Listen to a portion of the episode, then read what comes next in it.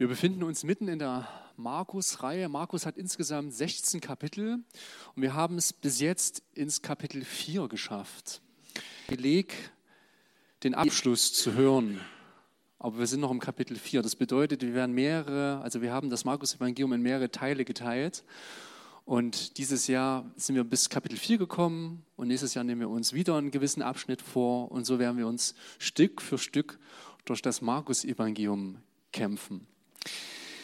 Ähm, wenn du des Öfteren dabei gewesen bist, dann hast du festgestellt durch diese ersten drei Kapitel, dass Jesus eine außergewöhnliche Persönlichkeit ist. Und die Leute merken das irgendwie. Die Leute haben eine ganz konkrete Begegnung mit ihm und sind fasziniert. Und sie merken, hier ist einer, der hat mehr zu sagen als andere vor ihnen. Der ist einer, der kann Dinge, die vorher keiner konnte. Und es passiert, dass immer mehr Menschen fasziniert sind von ihm. Gerade dadurch, dass Jesus auch außergewöhnlich Wunder vollbringt, heilt. Kapitel 4, zu reden, zu predigen. Intensiver oder Markus fasst es eben im Kapitel 4 zusammen. Und Jesus redet in diesen Kapiteln vom Reich Gottes. Vom Reich Gottes. Vielleicht hast du den Begriff schon mal gehört, vielleicht auch nicht. Was ist das Reich Gottes? Wenn Jesus vom Reich Gottes spricht, dann redet Jesus meistens in Bildern, weil Bilder haben den Vorteil, dass sie meistens mehr sagen als tausend Worte. Was ist ein Reich? Wir verwenden eigentlich gar nicht mehr den Begriff Reich. Hat mit unserer Geschichte zu tun. Aber was bedeutet das? Welche Elemente benötige ich, um von einem Reich sprechen zu können.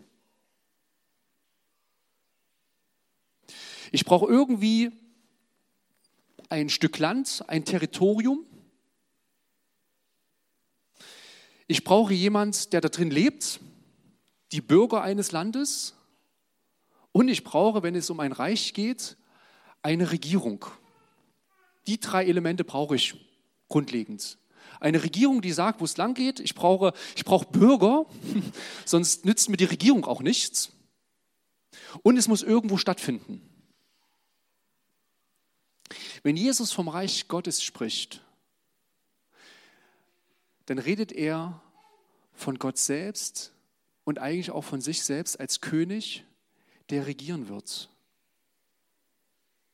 Wir haben gesungen, dein Reich komme, dein Wille geschehe. Es ist sein Reich, das anbricht.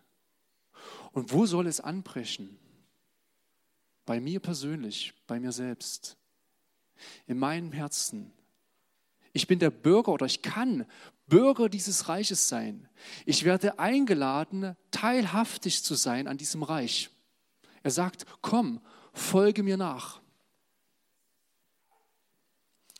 Nicht so sichtbar ist wie Deutschlands, sondern dass etwas Unsichtbares ist, weil es in meinem Herzen anfangen kann zu leben. Und das Zweite ist, weil es unbegrenzt ist. Also unser Territorium hört irgendwo auf. Die deutschen Grenzen geben gar, gar klar vor, wo das Land zu Ende ist. Wenn du darüber gehst, bist du woanders. Und dann musst du dich vielleicht womöglich an andere Regeln halten. Da gibt es vielleicht kein unbegrenztes Fahren auf Autobahn wie bei uns. Da musst du dich an ganz andere Regeln halten. Beim Reich Gottes ist es so, dass es Ländergrenzen überwindet. Und das ist außergewöhnlich zur damaligen Zeit. Die Juden haben sich immer nur sich selbst gesehen und auf einmal redet Jesus vom Reich Gottes und wie sich das, dieses Reich Gottes entfaltet, ist es, dass es Kraft und Wirkung hat, dass es über die jüdische Grenze hinausgeht. Auf einmal kommen Leute zum Glauben, die haben mit dem Judentum nichts zu tun. Und zur damaligen Zeit sprengt das eigentlich den Verstand. Äh, das geht doch nicht. Äh, Jesus ist Jude, Jesus als Messias kommt doch für uns. Jetzt kommt da ein Römer zum, Glaube, zum Glauben. Äh, das geht ja gar nicht. Aber es geht. Mal kurz zusammenzufassen. Und das Interessante ist, selbst als dann später das römische Reich zerfällt, bleibt der christliche Glaube über. Der Glaube an Jesus ist nicht an ein Land, an ein Volk, an eine Nation begrenzt, sondern breitet sich darüber hinaus aus. Warum? Weil Gott Menschen verändert. Wenn ich Bürger dieses Reiches werde, werde ich eingeladen, durch seine Bestimmungen verändert zu werden. Durch seine Gnade kann ich verändert werden. Und das Interessante ist, da ist dieser unveränderliche Gott, der von Ewigkeit zu Ewigkeit herrscht, wirkt. Aber der möchte, dass der Mensch sich nach seinem Bild verändert. Der unveränderliche Gott möchte, dass wir Menschen nach seinem Bild verändert werden. Gott verändert. Wenn ich mich auf Gott einlasse, dann hat das eine Wirkung auf, meinem auf mein Leben. Und das macht Jesus in mehreren Gleichnissen klar. Im Kapitel 4, und die Herausforderung habe ich gerade, spricht Jesus von insgesamt vier Gleichnissen. Du kannst mal die nächste. Genau, danke. Das erste Gleichnis, das Gleichnis vom vierfachen Ackerfeld, das kam letzte Predigt. Ein Gleichnis, letzte Predigt. Heute drei Gleichnis in einer Predigt. Die Herausforderung habe ich. Interessant ist, wenn man sich diese Gleichnisse anschaut, dass Jesus viele Bilder aus der Landwirtschaft benutzt. Ich bin kein großartiger Landwirtschaftsexperte, ähm, aber Jesus verwendet ganz bewusst Bilder, die gerade zur damaligen Zeit klar sind, weil jeder irgendwie mit dem Erwerb von Essen zu tun hat. Und bei drei Gleichnissen, außer das mit der Lampe, geht es darum, dass Saat, dass Samen in die Erde fallen und dort Frucht hervorbringen. Es wird oft geredet, dass etwas Kleines in die Erde fällt, ein Senfkorn zum Beispiel, und dann entsteht etwas Großes draus. Und ich möchte dich mit hineinnehmen in ein paar Gedanken, die mir wichtig geworden sind, als ich mir die Texte angeschaut habe. Es gibt etwas, was in die Erde hineinfällt, ein Same. Und dieser Same bringt dann später Frucht. Und er benutzt dieses Gleichnis, um klarzumachen, dass wenn wir es zulassen, dass das Wort Gottes in uns Menschen hineinkommt, dann kann dieses Wort Frucht bringen. Und die Frage ist, bin ich, bin ich jemand, der aufnahmebereit ist? Bin ich jemand, der es zulässt, dass das Wort Gottes in mein Herzen Wurzeln schlagen kann? Das erste Gleichnis, letzte Predigt, spricht davon, dass es vier Möglichkeiten gibt, wie man auf dieses Wort reagieren kann. Und drei von vier sind so, dass man es eben nicht zulässt, dass dieser Same seine Wurzeln schlagen kann in meinem Leben. Bin ich bin ich aufnahmebereit? Und ich dachte mir so, als ich darüber nachdachte, was heißt denn aufnahmebereit? Das heißt, auf der einen Seite, es zuzulassen, zu empfangen, aber auch zu behalten. Es drin zu lassen. Du wirst heute irgendwann nach diesem Gottesdienst nach Hause gehen. Weißt du, was da passiert? da passiert sofort, dass an deinem Herzen gezogen wird. Sofort wird dran gerissen an diesem Samen. Wenn du auf Arbeit gehst, wirst du mit Menschen zu tun haben, die an diesem Samen reißen. Wir haben täglich damit zu tun, dass versucht wird, diesen Samen wieder rauszuziehen. Und die Frage, bin ich bereit, dass dieser Same in meinem Leben wachsen darf? Bin ich bereit, im Alltag diesen Samen zu behalten? Denn wenn ich es zulasse, dann entfaltet dieser Same, also dieses Wort Gottes in meinem Leben Frucht. Es hat eine Kraft, die über meine Ressourcen, über, meine Kraft, über mein Kraftvermögen hinausgeht. Der Apostel Paulus schreibt im Epheser 1 oder spricht er von dieser Macht. Er schreibt dort, ich bete, dass ihr erkennen könnt, wie übermächtig groß seine Kraft ist, mit der in uns mit der er in uns, die wir an ihn glauben, wirkt. Es ist dieselbe gewaltige Kraft, die auch Christus von den Toten auferweckt hat. Wenn ich es zulasse, dass Jesus in meinem Leben wirken darf, dann entfaltet er seine Kraft. Ich weiß nicht, ob ihr schon mal gesehen habt, wie so ein, ein Same äh, keimt und dann sich entfaltet. Ich habe euch mal einen Zeitraffer mitgebracht, damit ihr mal seht, wie das passiert, wie ein Same wächst. Innerhalb von ein paar Tagen fängt an, dieser Same aufzugehen, zu keimen. Und in den ersten Tagen sieht man eigentlich noch gar nichts an der Oberfläche. Aber dann drückt sich diese Pflanze nach oben und wächst. Zunächst unscheinbar und klein. Und dann wird es immer größer.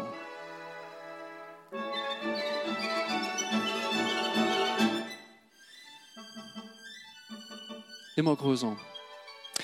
Es gibt andere Videos, die unglaublich. Unkraut, übel, eigen.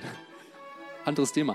Aber es zeigt, dass Pflanzen, dieser Same ist ja so winzig klein, aber wenn der einmal keimt, bringt er Frucht, bringt Leben hervor.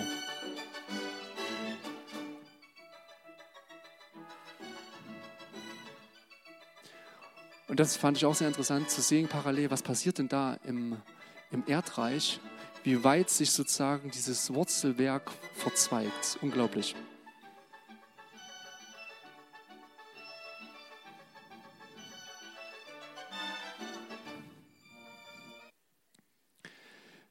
Bin ich aufnahmebereit? Bin ich bereit, es zuzulassen, dass dieser Same in mein Herzen darf und dort wirken darf, dort bleibt, dort seine Wirkung entfalten kann? Und dazu darfst du eine Entscheidung treffen. Du darfst dazu sagen, ja, Jesus, ich möchte das, dass du in meinem Leben wirkst. Und was da passiert, das ist ein Geheimnis. Also wir sehen, dass da die Pflanze hochwächst, aber wie das nun konkret geht, meine Biologie kann uns einiges verraten, aber grundsätzlich, dass das so funktioniert, dass aus so einem winzigen Samen wirklich so, eine großartige äh, Pflanze wird, ist schon unglaublich. Und äh, das macht Jesus klar in Kapitel 4, nämlich äh, weiter dann im Text. Mit dem Reich Gottes, erklärte er, verhält es sich wie mit einem Bauern, der seinen Acker besät hat. Er legt sich schlafen, steht wieder auf, ein Tag folgt dem anderen. Währenddessen geht die Saat auf und wächst. Wie? Das weiß er selber nicht. Du musst dir vorstellen, das ist der Experte. Das ist der Experte. Und selbst der Experte hat keine Ahnung. Und genauso ist es mit dem Reich Gottes. Es soll in unser Herzen regieren, aber welche Wirkung es entfaltet, wie es wirkt, ist ein Geheimnis, ein Mysterium. Aber was hier versprochen wird, wenn ich es zulasse, dann entsteht etwas, dann verändert es mich. Glaubst du dran? Glaubst du dran, dass Gott dich verändern kann? Dass es winzig kleine Worte sein können, die Jesus zu dir sagt, durch Menschen, durch die Bibel, vielleicht sogar durch Träume, die sich bei dir im Leben entfalten können. Ein Wort manchmal.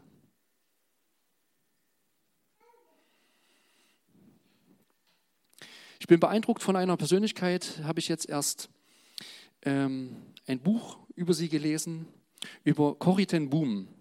Corrie ten Boom lebte mit ihrem Vater und ihrer Schwester und anderen Geschwistern in den Niederlanden und hatten ein Uhrengeschäft. Sehr viele Menschen kamen immer dazu, ähm, äh, um ihre Uhren sozusagen bei ihnen reparieren zu lassen.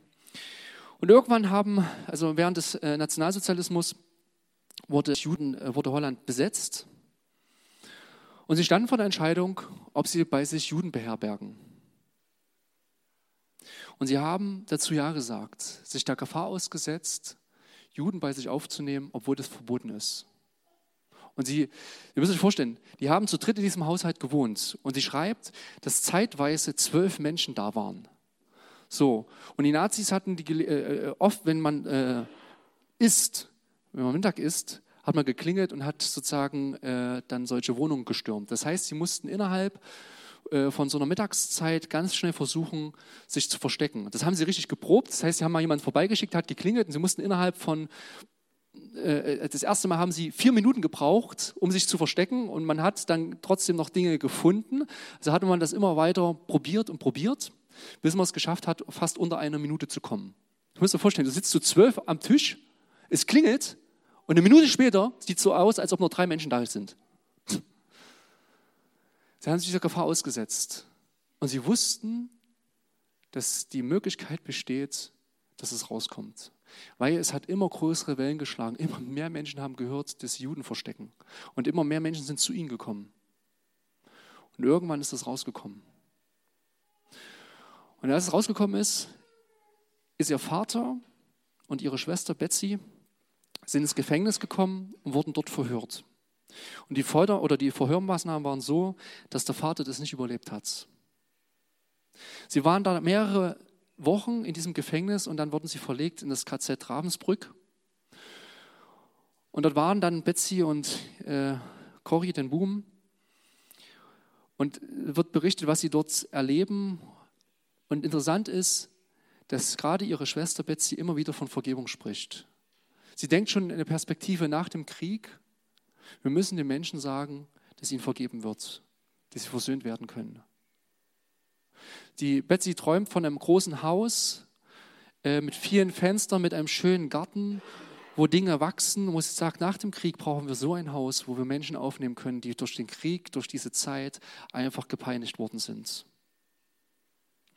Ihre Schwester stirbt in diesem KZ. Das ist den letzten Traum, den sie hat. Und am Ende ist Cory alleine. Nach dem Krieg kommt dieser Gedanke wieder. Und sie trifft eine Frau, sie erzählt das in einem Vortrag und die Frau kommt zu ihr und sagt, ich habe so ein Haus. Und dann gehen sie zu diesem Haus und Cory fragt, hat es große Fenster? Haben Sie einen Garten? Haben Sie eine Bibliothek? Und die Frau sagt, waren Sie schon mal hier? Ja, irgendwie schon. Und Cory wird immer mehr angefragt, in Holland darüber zu reden, dass Vergebung nötig ist. Aber wisst ihr, wo am meisten Vergebung, nach Vergebung gefragt wird? In Deutschland. Und sie reist nach Deutschland und hält dort ähm, Vorträge über Vergebung. Dass man nur heil werden kann, wenn man anderen vergibt, wenn da, was da passiert ist. Und dann passiert etwas. In einem Gottesdienst oder einem Vortrag, ich glaube in München ist es so, dass nach dem Vortrag ein, ein Mann auf, auf sie zukommt und sagt, danke, dass Sie sagen, dass uns Gott vergibt. Dieser Mann war einer, der am KZ sozusagen da das betreut hat, nicht betreut, also der mitverantwortlich gewesen ist, ein Peiniger. Und sie schaut, sich, äh, sie schaut ihm in die Augen und alles kommt wieder, die gesamten Bilder, die sie dort erlebt hat. Und sie weiß, sie spricht über Vergebung und kann diesen Mann nicht vergeben. Er streckt die Hand aus und sie kann die Hand nicht erwidern. Und sie betet, Jesus, ich weiß, dass es Sünde ist. Ich möchte gern diesen Mann vergeben. Und sie kann trotzdem nicht die Hand ausstrecken. Und dann betet sie, Jesus, ich brauche deine Vergebung. Ich brauche dich. Und in dem Moment streckt sie das, die Hand aus und merkt eigentlich, wie dann wie so ein warmer Strom übergeht von ihr aus auf diesen Mann. Sie kann menschlich gesehen, kann sie diesen Punkt vergeben. Aber diese Macht, diese Kraft der Vergebung, die durch Jesus kommt, die beflügelt sie, die ist in ihr drin und aus, auf Grundlage dieser Kraft kann sie anderen vergeben. Das passiert, wenn ich zulasse, dass das Wort von Jesus, und es ist nicht nur noch bloßes Wort, sondern dieses Wort hat Auswirkung, hat Kraft, mein Leben lasse. Und wenn ich sage, wenn ich es zulasse, dass ich es annehme, dass Jesus mir vergibt und dieses, diese Sache in, aufnehme und behalte, dann wird dieses Wort Wurzeln schlagen. Und meine Frage ist, bin ich aufnahmebereit? Bin ich fähig? Will ich es zulassen? Das hat nämlich Konsequenzen. Will ich es zulassen, dass dieser Same in mir keimen darf? Und wenn, dann haben wir gerade wie bei dieser Lebensgeschichte gehört, wird dieses eine gewaltige Kraft haben. Und dann, entstehen, dann entsteht Frucht. Dann entsteht was Schönes draus. dann gibt es etwas zum Genießen. Wer mag Äpfel? Oh! Zweiter Versuch lieber nicht, gell? Ich glaube, magst du Äpfel? Ich komme vielleicht noch so weit. Thomas, ich hätte dich größer eingeschätzt. ähm, wir alle mögen doch Frucht. Also wenn du die Wahl hättest zwischen Frucht und Erde, wir würden uns für die Frucht entscheiden. Wenn du einen Garten hast, ist doch unglaublich, du, du siehst etwas und am Ende entsteht wirklich was übelst Leckeres. Die, die eigenen Früchte oder das eigene Gemüse aus dem Garten ist doch das beste Gemüse und das beste Obst, was es gibt. Schmeckt ganz anders. Aber wo beginnt denn alles? Wo beginnt Frucht? Hier. Hier beginnt Frucht. In der Erde, im Dreck. Wir haben vorhin gesungen, in meinen dreckigsten Momenten. Wisst ihr was? Jesus sagt nicht, komm zu mir, wenn du gut genug bist. Komm, so wie du bist. In meinen dreckigsten Momenten kann ich zu Jesus kommen. Ich kann mit allen den Dingen kommen, wie ich bin. Oh, das Glas ist kaputt. Selbst mit so einem kaputten Glas. Ich kann kommen, egal wie es mir geht. Wisst ihr was? Ich dachte am Anfang, als ich, ich komme aus einem nichtchristlichen Elternhaus, als ich ein bisschen dann warm geworden bin mit dem Christentum, dachte ich, gut, man sollte schon mal wenigstens ein Evangelium gelesen haben. Man sollte schon mal wenigstens ein bisschen guter Mensch sein, also so ein bisschen Nächstenliebe und so weiter und so fort, so ein bisschen was machen. Nee, ich kann kommen, so wie ich bin. Gott will das nutzen, er will das verändern. Ich kann kommen, egal was ich habe. Ich kann kommen mit einer verworrenen und kaputten Lebensbiografie. Ich kann kommen mit Krankheit, mit Depression, mit Scheidung, mit all den Dingen, die mir zugetragen wurden, die mich verletzt haben, kann ich kommen. Ich muss nicht erst aus mir heraus selbst besser werden.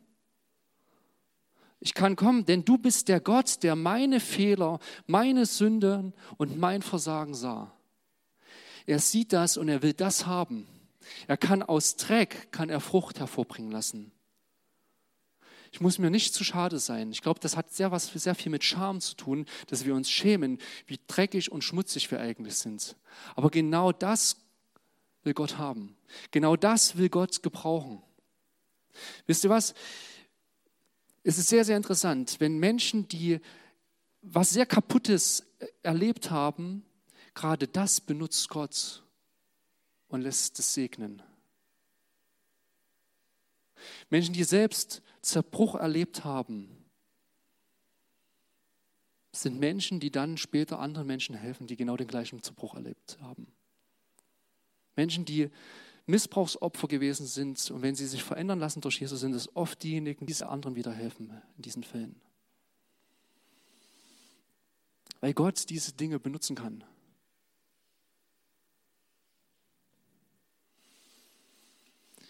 Ich will dir einen Mann vorstellen, Bill Wilson. Bill Wilson lebt in New York City und hat da äh, Metro World Child Ministries gegründet. Mit dem Verlangen, dass Straßenkinder in New York und darüber hinaus was zu essen bekommen, Nähe bekommen, Geborgenheit ähm, und natürlich auch die Liebe Gottes die haben sich zum Ziel gesetzt oder sind dankbar, dass sie ungefähr 200.000 Kindern und ihren Familien irgendwie unterstützen können. Das geht über New York hinaus. Kannst du weitermachen? Das ist ihr Ansatz. Und die Frage ist, wie kommt denn ein Mann, das ist schon länger her, dass er das gegründet hat, wie kommt denn dieser Bill Wilson dazu, so eine Arbeit anzufangen? Eine Arbeit mit Straßenkindern aufgrund seiner eigenen Lebensbiografie. Mit zwölf Jahren ist er mit seiner Mutter in einer fremden Stadt unterwegs. Die sind da irgendwie auf einer Straße, erzählt er. Und dann sagt die Mutter, pass auf, Kind, setz dich hier hin, ich komme gleich wieder. Die Mutter ist nicht wiedergekommen. Er wurde später nach drei Tagen von jemand aufgenommen, einem Christen, der hat sich um ihn gekümmert, hat ihn erzogen, und irgendwann reifte der Wunsch in Bill, genau das, was er erlebt hat, dass Menschen gibt, die sich um ihn kümmern, genau das will er weitergeben. Und dann ist es so, dass er diesen, Dienst gründet, der bis heute aktiv ist. Er reist in allen Ländern eigentlich herum, um diese Arbeit auch bekannt zu machen, um auch Spenden einzusammeln. Und er setzt sich diesen Stress immer wieder aus, für 200.000 Menschen verantwortlich zu sein. Warum? Weil Gott aus seinem Dreck etwas gemacht hat. Heute und wisst ihr was? Die besten heutigen Busfahrer dort, also es ist gerade diese fahren dann in, Ameri äh, in, New York herum mit Bussen und sammeln dann Straßenkinder auch auf. Die, heute, die besten heutigen Busfahrer sind die Straßenkinder von damals gewesen. Ist wirklich so.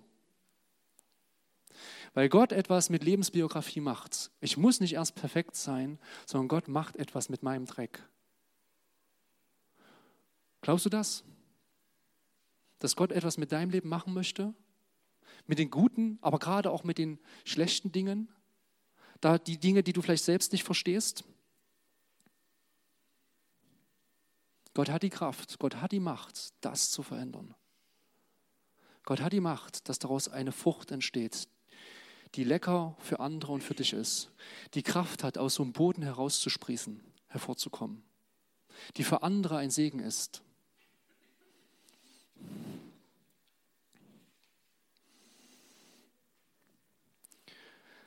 Bist du aufnahmebereit? Lässt es zu, dass dieser Same in dein Leben fallen darf? Und bist du bereit, dass Gott mit deinem Dreck etwas anfangen kann? Und ein Gleichnis geht gar nicht über Landwirtschaft. Das will ich dir jetzt noch kurz erklären. Und dazu habe ich dir ein äh, Bild mitgebracht. Das ist meine Familie mit einigen Freunden. Das ist spontan entstanden. Man ruft den an, ey, hast du Lust, noch ein bisschen auf den Spielplatz zu kommen? Ach ja, und dann ruft man den noch an, ach ja, wir kommen auch mit. irgendwann sind dann alle auf dem Spielplatz und es ist gerade irgendwie schon ziemlich kalt und irgendwo so nach einer Stunde können wir nach Hause gehen, es ist kalt. Welle zu uns eingeladen und dann ist dieses Foto entstanden. Und es ist super, Freunde zu haben, oder? Wenn du das siehst, so einen vollen Tisch, das macht irgendwas. Und mir ging es eher so, als ich dieses Bild dann sah und auch in meinem Status geteilt habe, dachte ich mir, krass, ich sehe ja, wer da mal so meinen Status liest und weiß nicht, ob du meinen Status gesehen hast. Aber mir geht das so, wenn ich von euch so einen Status gesehen hätte, denke ich mir, oh ey, warum hast du mich nicht eingeladen? Oh, ich würde eigentlich gerne auch mit an diesem Tisch sitzen. Und da ist mir was bewusst geworden. Wir haben einen Auftrag. Wisst ihr, wer an diesem Tisch sitzt? Das sind wirklich, ich, erstens, Freunde sind kostbar und wertvoll und wichtig. Ich schätze diese Freunde. Aber das darf nicht nur mein Club sein. Das dürfen nicht nur die einzigen Menschen sein. Das ist keiner dabei, der Jesus nicht kennt. Und wenn ich mich Woche für Woche nur mit Menschen treffen würde, die Jesus kennen, dann lebe ich an meinem Auftrag vorbei. Ich habe den Auftrag, für andere Licht zu sein, für andere Licht zu bringen. Und Jesus vergleicht das mit einer Lampe. Er sagt, wir die, die das zulassen, dass diese Frucht wachsen darf, die sind wie so eine Lampe, die nämlich für andere Menschen hell scheinen kann.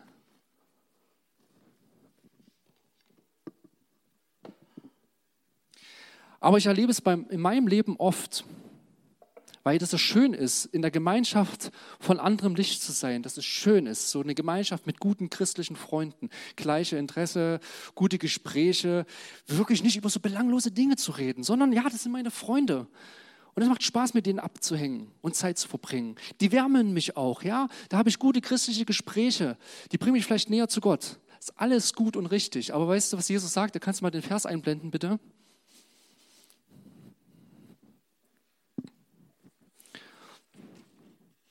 So gut, dass Jesus uns schon so gut kennt, oder mich. Er fuhr fort, holt man denn eine Lampe, um sie unter einen Kübel zu stellen oder unters Bett? Natürlich nicht. Man stellt sie auf einen passenden Ständer. Wisst ihr, was ich, wie ich oft bin, und ich glaube, vielleicht bist du auch manchmal so. Ja, ich lade meine christlichen Freunde zu mir ein und dann machen wir es zu Hause bei uns schön gemütlich. Ja, oh, geht's uns gut, geht's uns gut. Und Jesus ist unser Licht. Ja, Jesus ist unser Licht. Und wisst ihr was? Wir sind sogar das Salz der Erde. Ist unglaublich. Und man fühlt sich so wohl, das ist kuschelig und schön. Man hat seine christlichen Freunde eingeladen. Und so könnte das Leben laufen. Ja, keiner, der lästert, alle sagen die Wahrheit, alle sind freundlich zueinander. Ja, ihr merkt schon, werdet ein bisschen ironisch.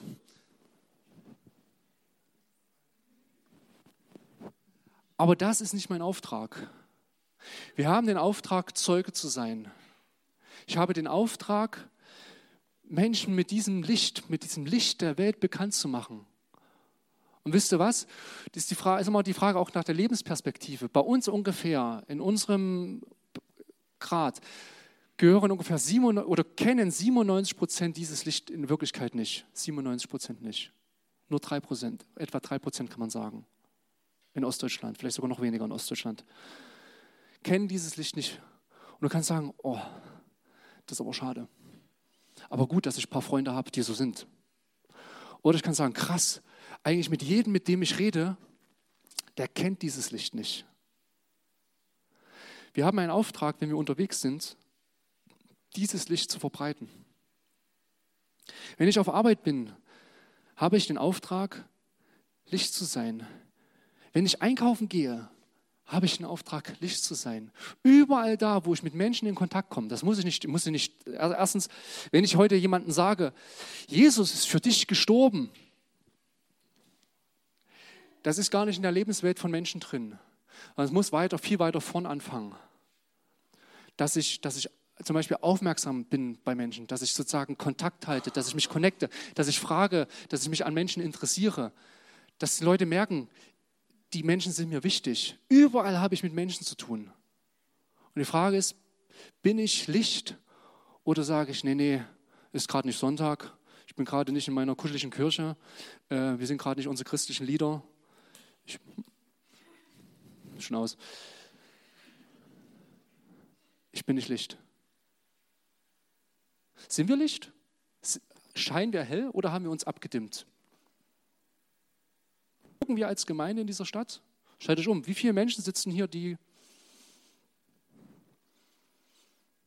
Jesus nicht kennen? Wie sehr leben wir unseren Auftrag? Überall da, wo ich unterwegs bin, habe ich einen Auftrag, Licht zu sein. Was heißt das, für andere ein Segen zu sein? Für andere hell zu scheinen? Für ihre, in ihrer Lebenssituation da zu sein? Und es gibt 97 Prozent, die das hier brauchen. 97 Prozent. Alle, fast alle Menschen, mit denen ich zu tun habe. Und ich merke einfach, wie oft ich dieser, diesen Auftrag nicht nachkomme, dass ich Musik in, äh, in meinen Ohren habe, wenn ich äh, unterwegs bin, weil ich einfach mit Menschen nichts zu tun haben möchte, weil ich schon die ganze Zeit mit Menschen geredet habe. Aber ich habe einen Auftrag. Und mir fällt es immer wieder auf, dass ich dem vielleicht gar nicht so nachkomme, wie ich dem vielleicht nachkommen soll. Ja, da erzählt mir eine Arbeitskollegin äh, auf Arbeit ihre halbe Lebensgeschichte und wie, wie verworren das ist. Mir fällt es im entferntesten nicht ein, für sie zu beten.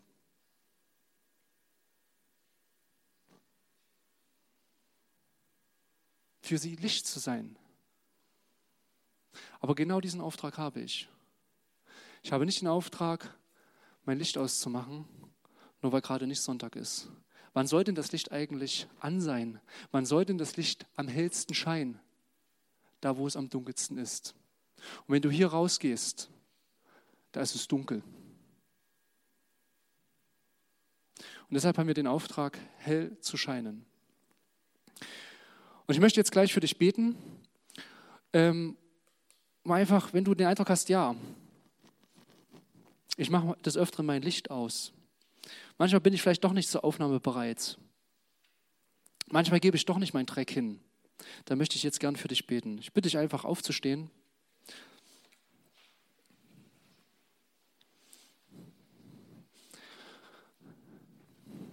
Verstehe mich nicht falsch, mir geht es nicht darum, gute christliche Freunde zu haben. Die sind absolut wichtig und ich schätze das. Aber es geht darüber hinaus darum, für andere Menschen Licht sein zu sollen. Und wenn du rausgehst, überlege mal, mit wie vielen Menschen hast du denn unter der Woche zu tun? Ich habe ungefähr mit ungefähr ja, 300 Menschen in einer Woche zu tun, mit 300 Menschen, wenn das überhaupt ausreicht, vielleicht sogar mit mehr. du vielleicht noch mit mehr oder vielleicht mit weniger. Und es geht nicht um die Anzahl, aber es geht darum, die Perspektive zu sehen. Ich kann mich mit Menschen connecten. Ich kann für Menschen Licht sein. Ich kann für Menschen ein Zeuge sein. Und das muss ich nicht aus meiner eigenen Kraft heraus, sondern das kann ich machen, indem ich zulasse, dass dieser Same wirkt, weil ich ein Bürger des Reiches Gottes bin. Ich möchte für dich beten. Jesus, ich will dir Danke sagen, dass du in deiner Kraft uns nahe kommst, dass du in uns wirken willst und dass du in unserem Leben etwas wirklich Wunderbares, Fruchtvolles hervorbringen möchtest. Und ich bitte dich für jeden, der jetzt heute hier im Raum ist, dass du ihn segnest, dass er aufnahmebereit ist für das, was du zu ihm zu sagen hast. Dass wir Mut haben, unsere Scham abzulegen und mit den Dingen zu kommen, die schmutzig sind, die dreckig sind, die nicht so göttlich aussehen, wie sie sein sollten. Weil du kannst es verändern. Du hast die Macht dazu. Und Jesus, du bist das Licht dieser Welt. Du strahlst hell und du hast uns hell erstrahlt. Du lebst in uns. Du willst uns verändern. Aber Herr, wir haben den Auftrag, wirklich hier zu sein, für andere Menschen zu wirken. Und wir sind hier in dieses Land, in diese Stadt gestellt, um das genau zu tun. Anderen Menschen zu begegnen, so wie du anderen Menschen begegnet bist. Und das können wir oft nicht aus unserer eigenen Kraft, wie wir das vorhin auch gehört haben von Corrie ten Boom, sondern wir brauchen deine Kraft, deine Auferstehungskraft, die uns verändert hat und die kann anderen, andere verändern. Und ich bitte dich, dass wir das empfangen können deine Kraft, dein Wirken in unserem Leben und dass es so Segen sein kann für andere. Amen.